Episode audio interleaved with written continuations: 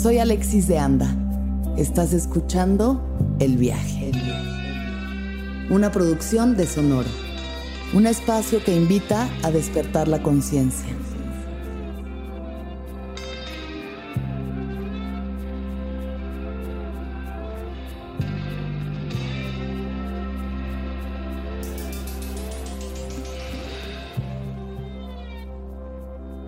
Muy buen presente tengan todos ustedes, todas ustedes, todos ustedes, allá afuera, en el mundo real.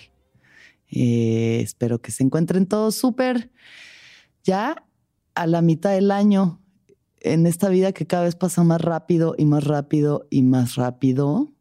Eh, hay que aprovechar el tiempo que tenemos que es el mismo tiempo que se ha tenido siempre, solamente que la percepción del tiempo va cambiando y con las vidas tan aceleradas que llevamos y todas las cosas que hacemos y toda la información que consumimos y los estímulos que recibimos, pues de pronto parpadeas y ya pasó un año más. Este viaje no se trata de eso. Eh, ya haremos uno sobre sobre ese tema, pero el día de hoy quiero hacer un viaje propuesto por Marianita, que es una de las chicas que trabaja aquí en el viaje con nosotros, detrás de cámaras. Mariana me propuso hacer un viaje sobre la envidia, que me parece que es un tema muy interesante y muy complejo y muy humano que creo que a todos en algún momento o muchas veces de nuestra vida nos pasa sentir esto, la envidia, que es un veneno que nos tomamos esperando que mate al otro. Creo que eso es la envidia. Creo que esa es parte de la envidia. Entonces, em, de entrada, yo he sentido envidia muchas veces en mi vida, eh, desde pequeña, o sea, creo que cuando uno es chiquito es cuando es más evidente, es cuando más externalizas la envidia que puedes sentir por el otro en una cuestión tan básica como los juguetes, ¿no? Como que alguien tenga un juguete que tú quieres, ¿no? Em, o que de pronto tú tienes un juguete al que dejas de hacerle caso y entonces otro niño lo agarra y juega con él y dices, no, no, no, espérate, eso es mío, trae para acá. Em, eso luego se puede traspolar a otras cosas como seres humanos, que tienes así un galancito y de pronto ya no lo pelas y alguien más quiere con él y es como, ey, ey, ey, ey, trae para acá, ese juguete es mío. Pero creo que sí, de niños es como muy, muy natural sentir envidia, como de ver a alguien más disfrutando algo que tú no posees y entonces quieres poseer eso que esa persona tiene porque al parecer le está haciendo más feliz. Y esto sigue pasando a lo largo de nuestras vidas en muchísimos sentidos. Yo recuerdo muy particularmente sentir envidia en mi infancia de eh, mi amiga Mariana Patiño, que sigue siendo mi amiga y la conozco desde que iba en kinder y la sigo amando con todo mi corazón, aunque la vida nos ha llevado por caminos muy distintos. Es alguien a quien siempre voy a querer y espero que esté escuchando esto y le mando un beso si es que sí. Pero en el kinder, Mariana tenía una casa de como una casa de muñecas, pero gigante una casita gigante que eh, podías entrar a la casita y tenía así, ¿no? Como, no cuartitos, porque era solo como una gran casa de madera, pero era como una casa de muñecas gigante. Y, y yo no tenía esa casa de muñecos gigante. Yo lo que tenía era una casa que teníamos los niños en los ochentas, que era como unos palos de plástico y una tela que le ponías encima con unos conejos pintados. La casita de los conejos. Tal vez algunas, algunos de ustedes lo tuvieron yo tuve eso. Pero era como la versión básica, muy básica de lo que ella tenía. Entonces yo me acuerdo que sentía envidia de que ella tuviera esa casa de muñecas gigante porque me parecía espectacular y me parecía algo que yo no iba a tener. Nunca pedí una que me acuerde, pero bueno, eh, recuerdo haber sentido mucha envidia de Mariana por tener esa casita. Y luego, más grande, eh, tuve ya como en la secundaria, ¿no? En la adolescencia, tenía una amiga, mi mejor amiga, Andy, en la secundaria, em, que compartíamos muchas cosas. Íbamos juntas en la escuela, nos gustaban las mismas cosas, nos gustaba los dos bailar, íbamos a clases de jazz, hacíamos coreografías, eh, como que teníamos gustos muy similares y vidas aparentemente muy similares, pero yo recuerdo que en ese momento, pues Andy veía yo como que a su familia y su vida y mira, yo nunca he carecido eh, de nada económicamente, bendito Dios, nunca he tenido carencias económicas y mis padres siempre me lo han dado todo, lo, o sea, de verdad que aunque lo estuviéramos pasando, yo nunca lo sentí y les agradezco infinitamente por eso, pero en ese momento en mi vida yo veía la vida de Andrea y decía, me da envidia la vida que ella tiene. Porque para mí aparentemente Andy tiene más dinero, tiene un chofer, tiene una casa más grande, en una zona más bonita. Eh, los viajes que ella hace, la forma en la que su familia se relaciona, me da envidia. Los viajes a Acapulco, las, ¿no? Como que veía su estilo de vida y había algo dentro de mí que me daba mucha envidia la vida de Andy. Y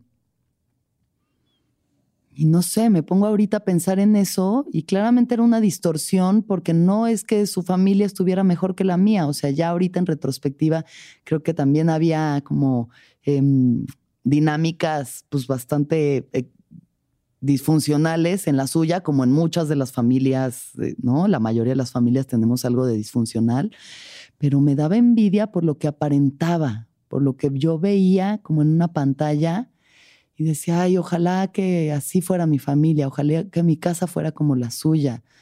Mm. Y creo que eso fue como también un venenito en mi relación con ella, como el, como el admirarla, pero también tenerle envidia y por lo mismo querer estar cerca de ella, pero muy dentro de mí había como un pequeño resentimiento, ¿no? Y al final, pues bueno, nuestros caminos se acabaron separando. Creo que yo en ese resentimiento acabé rechazándola ya años después en la prepa, como que hubo algo en mí que la rechazó, por, porque yo solita me tomé ese veneno, yo solita me tomé ese veneno que ella jamás hizo nada para hacerme sentir mal, ni jamás fue su intención hacerme sentir mal.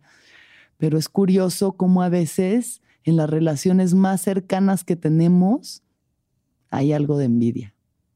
Como la gente que tenemos más cerca eh, tienen cosas que nosotros quisiéramos tener y por eso tenemos esas personas cerca de nosotras. Eh, como desde un lugar de un poco como de interés. He sentido de mi mejor amiga, mi mejor amiga del alma, así de Ari, que es la persona que yo más amo, el amor de mi vida, que desde los 18 años nos conocimos y somos amigas y a pesar de que nunca hemos vivido en la misma ciudad, estamos, o sea, es mi hermana, mi hermana para el resto de mi vida, de aquí a que nos muramos, yo sé que Ari y yo siempre vamos a estar juntas. Es un amor verdadero y profundo. Y yo siempre sentí mucha envidia del cuerpo de Ari, porque Ari es muy delgada, siempre ha sido muy delgada, toda su familia es muy delgada y tiene un cuerpo como de sirenita, así, toda petit y sus curvas y es hermosa y sus piernitas y es una belleza de mujer.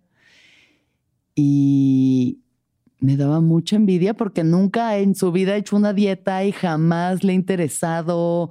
O sea, toma como albañil y no le interesa y puede tomar litros y litros de cerveza y no engorda un gramo y come lo que quiere y jamás se ha preocupado por eso. O sea, eso nunca ha sido un problema para Ari. Nunca en su vida ella ha tenido un pedo con su físico, con su peso, con si hacer ejercicio o no hacer ejercicio, jamás. Y yo siempre que he estado con ella, como que ya ahorita lo puedo ver desde un lugar mucho más consciente y yo también he ido sanando mi relación con mi cuerpo y de pronto vuelvo a entrar en estos viajes como de, de, mm, de hacerme daño con mis juicios, de ponerme muy juiciosa con mi cuerpo cuando siento que subo un poco de peso y entonces me siento incómoda y me triguerean ciertas cosas. Eh, pero bueno, creo que dentro de eso he sanado bastante la relación que tengo con mi peso, con mi cuerpo y demás.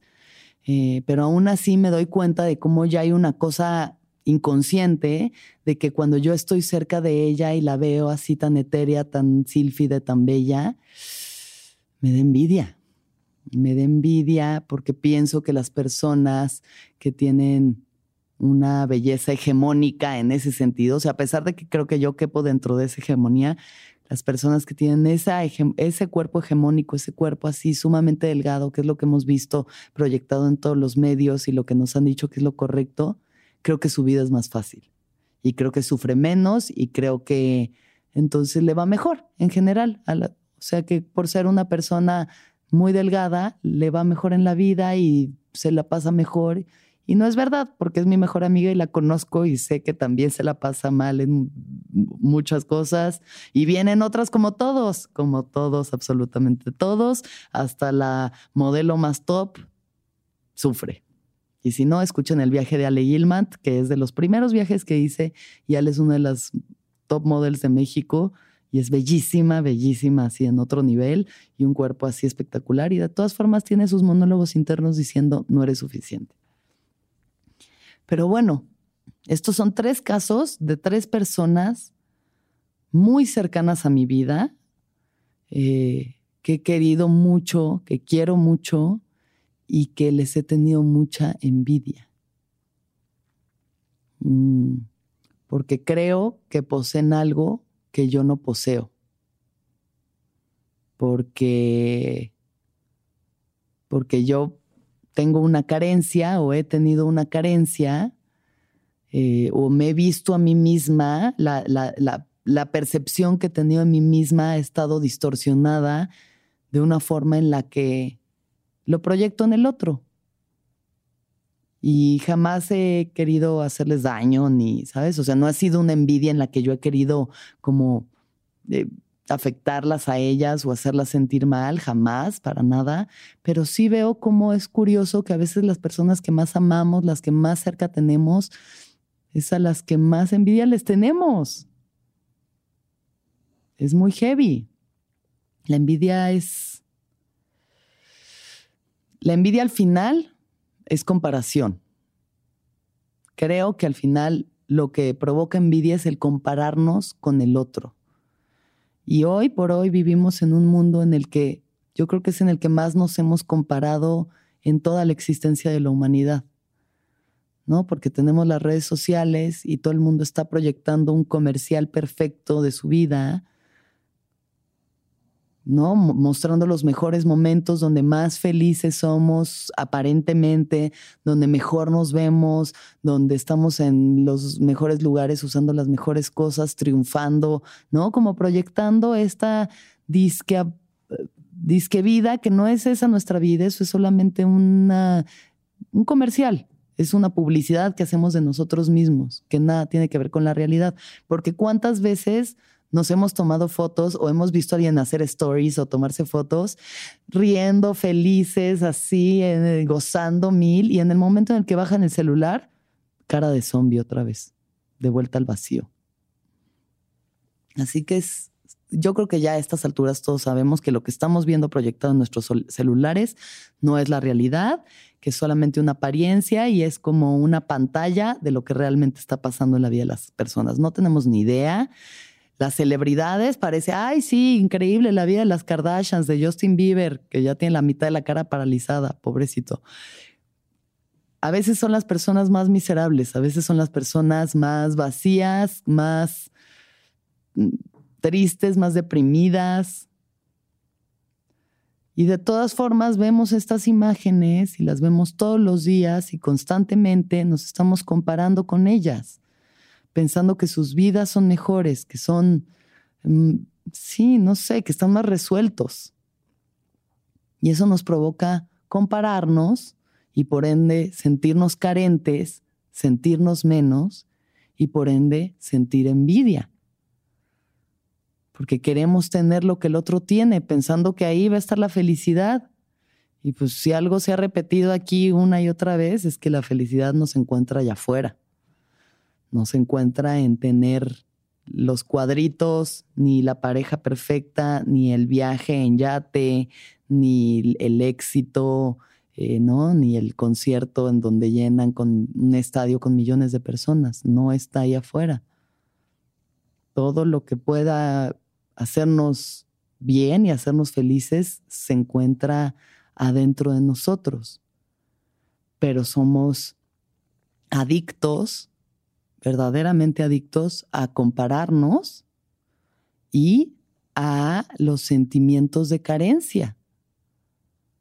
Vivimos en una sociedad en la que ya estamos condicionados a sentirnos constantemente carentes porque esa es la única forma en la que podemos seguir consumiendo sin parar sistemáticamente comprando cosas, ¿no? Consumiendo cosas, contenidos, de ropa, entretenimiento, experiencias, para intentar llenar esa carencia que no se va, y no se va, y no se va, y no se va.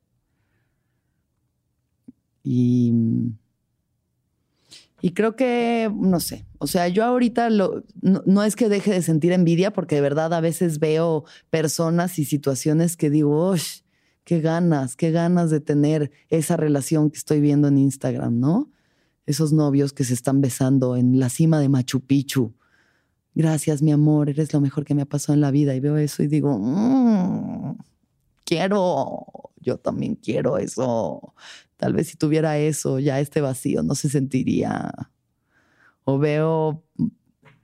Por desgracia, todavía no he buscado la forma de que de, censurar ciertos nombres o personas en mi Instagram. Y entonces de pronto me sale una Hadid, ¿no? De que una vela Hadid con un abdomen y una cintura que jamás en la vida, ni cuando tenía 11 años de edad tuve, ni voy a tener, porque tendría que sacrificar muchas cosas que me hacen feliz para tener ese cuerpo, pero lo veo y digo, ¡Uy! yo quisiera, yo quisiera verme así, poder ponerme unos pantalones que me llegan al pubis y un top que me llega a las chichis y que se me vea una figura así. Quiero, porque eso al parecer hace a la gente feliz. Es verdad, no es verdad. Entonces sí, sigo sintiendo envidia. Hay momentos en mi vida en los que me sigo comparando y sigo sintiendo envidia y sigo diciendo, yo quisiera, quisiese, pero no pudiese, como dice la Rodrice. Pero ya, pues bueno, por suerte, a mis 35 años de edad, he madurado un poco, he entendido algunas cosas de la vida, lo suficiente para, primero que nada, entender que la envidia es una de las emociones más destructivas que podemos tener. Que de verdad es un veneno que nos tomamos esperando que envenene al otro. Que no hay nada positivo que pueda salir de la envidia. No de la envidia, porque la envidia es algo verdaderamente tóxico. Incluso genera químicos tóxicos en nosotros, ¿no? Eh, que podría, en un sentido más positivo, la envidia, si uno hace su trabajo de inteligencia emocional y su introspección de la forma más chida, llegar a convertirse en admiración. Creo que admirar a las personas no está mal. Yo hay muchas personas que admiro por lo que han logrado, por la vida que llevan, por las personas que son, por la forma en la que piensan, por la congruencia que tienen en su vida. Y creo que admirar es algo muy chido porque admirar ya significa que estás viendo lo positivo que tiene el otro, que tú aparentemente careces, y te puede llevar a cuestionarte cómo puedo yo llegar a eso, ¿no? Si yo admiro a alguien, si yo admiro, no sé, yo admiro a Rihanna, por ejemplo, admiro mucho a Rihanna, se me hace una mujer muy perris, que ha hecho lo que ha querido, admiro incluso cuando subió de peso y dijo, yo no me voy a dejar de la presión social y voy a con estas carnes hacer mi línea de lencería y me voy a enseñar así y me vale, ¿no? Que seguro pasado por unos viajes de muy fuertes ella con su inseguridad y con su cuerpo como todos y como sobre todo la gente que está en el ojo público, o sea, son presiones muy locas, pero pero admiro mucho a Rihanna. Y entonces, ¿qué, ¿qué cualidades tiene ella? ¿Qué virtudes tiene ella que yo quisiera tener? pues eso, la resiliencia, ¿no? De no me voy a dejar y yo salgo adelante, yo soy bien perris. Y la, lo profesional que es. Y como en todos los ámbitos que ella decide aventurarse, lo hace chingón y lo hace a su manera y triunfa. Entonces, estas cosas que esta persona tiene, que yo admiro, en vez de decir, ay, qué envidia, qué envidia Rihanna, me choca, ¿por qué ella tiene y yo no? ¿Por qué ella sí y yo no? En vez de meterme en esa postura de víctima y hacerme sentir peor a mí y no sacar absolutamente nada bueno de eso, más que desearle casi casi el mal a la otra persona, digo, ok, ¿qué puedo hacer? ¿En qué puedo trabajar yo con mis medios y mis circunstancias para cultivar esos valores que ella tiene? ¿Cómo puedo yo llegar a, a incorporar, sin llegar a tener la vida de Riri, porque ni siquiera estoy segura de que yo quisiera tener esa vida para nada, pero qué puedo incorporar de esas virtudes a mi vida? ¿Cómo puedo trabajarme yo para llegar a eso? Pues siendo más disciplinada, siendo más resiliente, creyéndomela de que soy bien perris y de que no me debo de dejar de nadie. Y si pudo salir de Chris Brown, tú puedes salir de tu relación tóxica, amiga. Si ella pudo dejar a Chris Brown, tú puedes dejar a tu novio tóxico, que además es TikToker de medio tiempo. Em, es interesante hacer ese ejercicio. Yo lo he hecho algunas veces en mi vida de hacer una lista de cinco personas que admires. Cinco personas eh, cuya vida te parece ejemplar, que te gustaría tener, ¿no? Ah, una vida parecida a ellas que admires. Y ver cuáles son los valores que incorporan esas personas, por lo menos tres valores que esa persona acuerpa y que tú quisieras tener, ¿no? Por distintas razones que sean.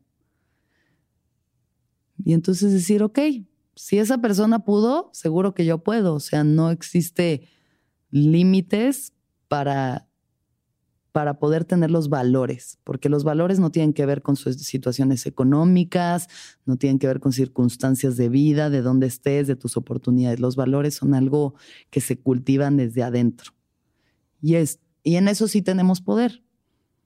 O sea, tal vez no tuviste poder de haber nacido en una familia de clase media baja, en un país tercermundista, pero tienes el poder de cultivar la resiliencia, la disciplina, ¿no? el, el éxito, la bondad, la responsabilidad, la justicia.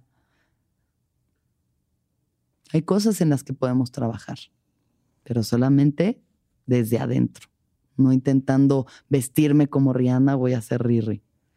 No, no sé, intentando hablar como Deepak Chopra, voy a tener su nivel de sabiduría y de iluminación pero tal vez si me siento a meditar todos los días pueda cultivar eso y tal vez si me pongo a trabajar constantemente y hago cosas nuevas y me aventuro a nuevas áreas profesionales en mi vida, aunque no sepa hacerlo al principio, vaya generando también, ¿no? Esa profesionalidad y ese expandir mis campos de chamba y entonces me parezca más a Riri en ese sentido. En vez de solamente estar diciendo, ¡ay, qué envidia, qué envidia! y sintiéndome mal y comparándome, comparándome, comparándome. Yo tengo una, como un tarot en el que una de las cartas es un tarot, de meditación de Osho, que bueno, Osho ya sabemos que tiene sus temitas, pero a mí me sigue gustando mucho muchas de las cosas que él dice. Entonces, en este tarot hay una carta que es la de la comparación. Y en esa carta viene un, un bambú y viene un roble, ¿no? Como un tronco de roble y una vara de bambú. Y dice comparación. Y entonces el bambú, que es delgado y que es muy flexible y que es, por ser muy delgado y flexible, es también una planta muy fuerte, que aguanta mucho, que aguanta el movimiento de las tormentas, del aire, que se puede mover con mucha flexibilidad, tiene esas características. Y el roble, que es un árbol grueso y grande y fuerte e inamovible, ¿no? O sea, que por más tormenta y más lo que sea, menos de que de verdad venga un huracán, es muy difícil tirar un roble. Es un árbol que está arraigado con unas raíces muy profundas, que crece muy alto, que es muy estoico. Y entonces eso es lo que a ese árbol le permite sobrevivir, que sea así de fuerte y así de grueso y así de inamovible es lo que lo hace sobrevivir a todas eh, las circunstancias ¿no? del medio ambiente. Y al bambú lo que lo hace sobrevivir es ser ligero y flexible y moverse. Pero si tú eres un bambú y te comparas con un roble, pues claro que vas a decir, no, pues yo estoy mal, porque si no soy así, entonces debo de estar mal, porque tendría que ser un roble. Y el roble ve al bambú y dice, no, pues yo estoy mal porque debería de ser delgado y flexible y poderme mover con el viento y no me muevo y soy todo grueso y nomás estoy aquí. Y los dos están siendo lo que tienen que ser, justo lo que tienen que ser. Así que hay que de pronto voltearnos a ver más en nuestra autenticidad, en nuestra autenticidad de lo que somos, del cuerpo que nos tocó habitar, de la mente que tenemos, de las circunstancias en las que crecimos, las herramientas que tenemos para poder florecer en esta vida.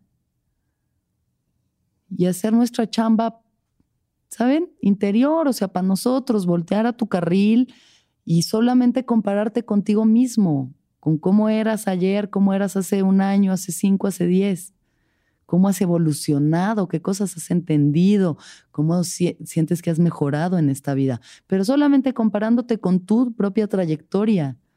Porque si te comparas con el de al lado, es eso, el bambú comparándose con el roble. Y nos hace daño y no vamos a llegar verdaderamente a nada. Solamente tenemos que fijarnos en nuestra propia evolución y observar a los demás como inspiración de cosas que tienen, que nosotros quisiéramos tener, pero no con envidia, sino con inspiración. Porque sí, se pone muy, muy chafa estar todo el tiempo sintiendo envidia del otro. O sea, yo me he fijado en eso en los comediantes, por ejemplo, ¿no? Que pues es el, medio en el que yo me muevo y la gente con la que más eh, convivo y trabajo. Y como cualquier medio, en el medio de la comedia también hay de todo, ¿no? Hay gente que, que critica, que está todo el tiempo fijándose en lo que está haciendo el otro, hablando mal de lo que está haciendo su compañero, su colega, como buscando hacia el chisme y buscando en qué, en qué la cagó y qué no te gustó de su rutina o de su carrera o de su story de Instagram o el live que hizo.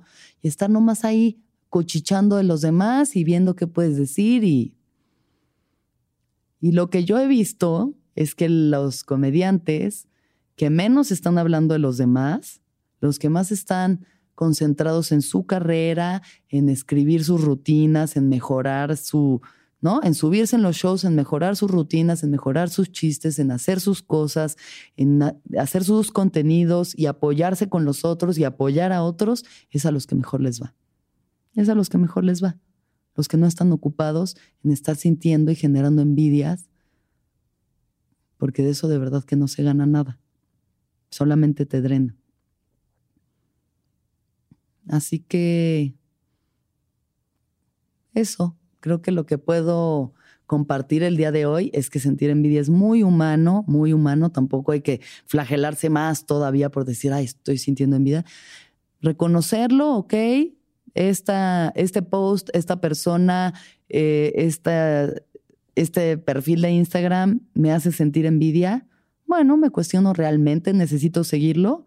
¿Es realmente necesario que yo esté constantemente viendo a esta persona que me genera este estímulo? ¿O podría tal vez mutearlo, silenciarlo, dejarlo de seguir? Si no tienes el estímulo, ya no vas a generar esos químicos y esas emociones y esos patrones mentales porque así es como funcionan nuestros circuitos, por un lado. Y por otro, decir, puedo convertir, ok, puedo convertir esta envidia que sentí en una admiración, puedo cuestionarme qué es lo que me está haciendo sentir envidia de esta persona y más bien tomar esas características e intentar trabajarlas en mí, desde mi camino y desde mis circunstancias. ¿Puedo hacer eso? ¿Puedo transformar estas emociones tóxicas en emociones positivas y constructivas? Si puedo, entonces adelante. ¿Qué es lo que hace que esta persona eh, sea chingona? ¿Qué es lo que, a mi parecer, esta persona hace esta persona chingona? ¿Puedo hacerlo? ¿Está en mis capacidades? ¿Puedo cultivar esas cualidades y esos valores? Va, lo hago y lo trabajo. Y puedo también dejar ese monólogo interno, puedo soltar el monólogo de la envidia, de la comparación, de la carencia, del hacerme menos. Puedo soltar eso, puedo solamente fijarme en las cosas maravillosas que yo tengo, en todas las cosas positivas que yo tengo y cultivarlas aún más y trabajar aún más en ellas y meter el esfuerzo en esa parte de voltearme a ver a mí, de mirar hacia adentro y ver cómo puedo yo ser mejor solamente comparándome conmigo. Y realmente aplaudirme y celebrarme todas las cosas en las que he crecido.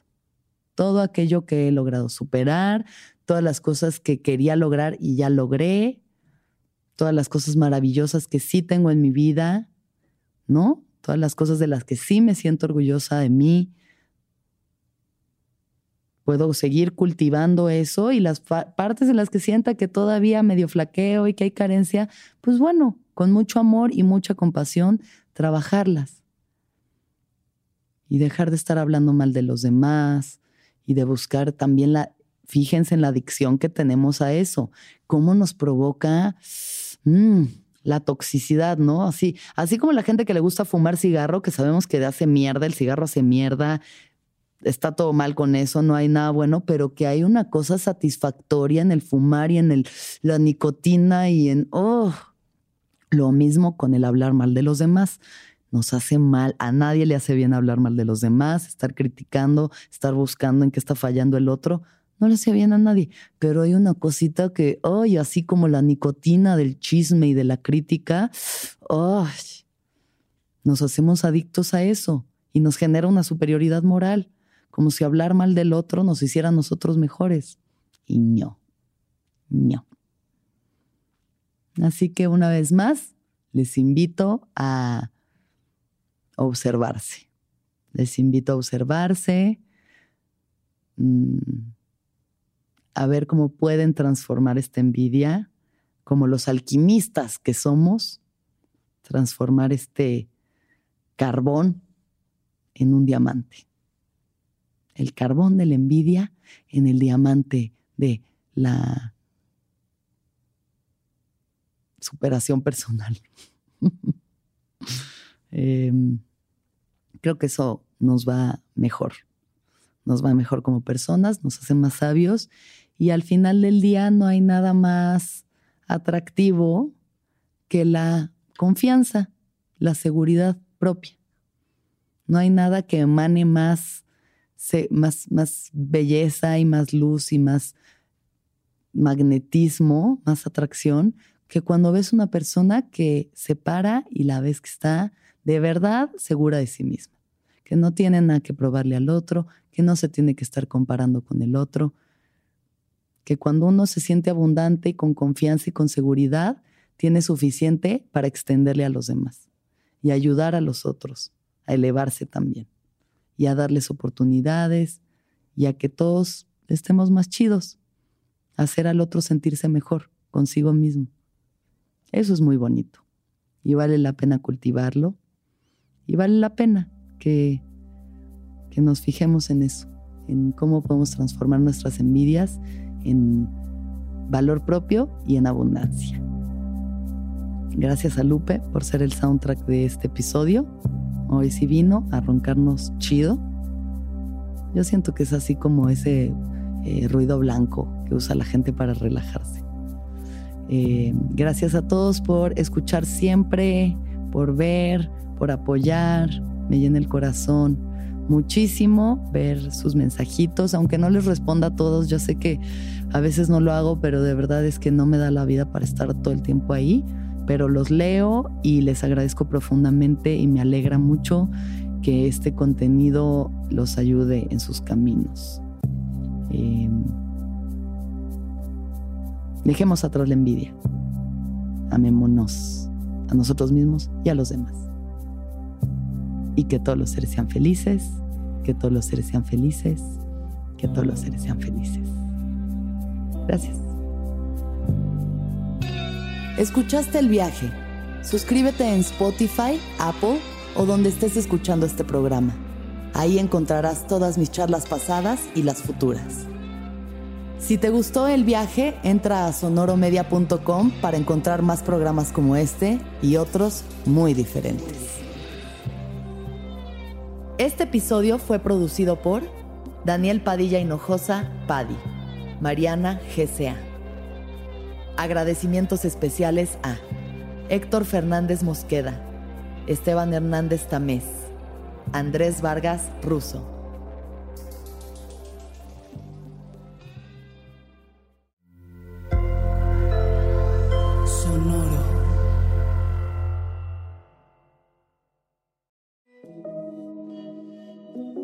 Hola, soy Roxana Castaños, una apasionada de la meditación y de todos los temas que nos llevan a una transformación espiritual, y te invito a escuchar Intención del Día, un podcast de Sonoro para dirigir tu energía hacia un propósito de bienestar.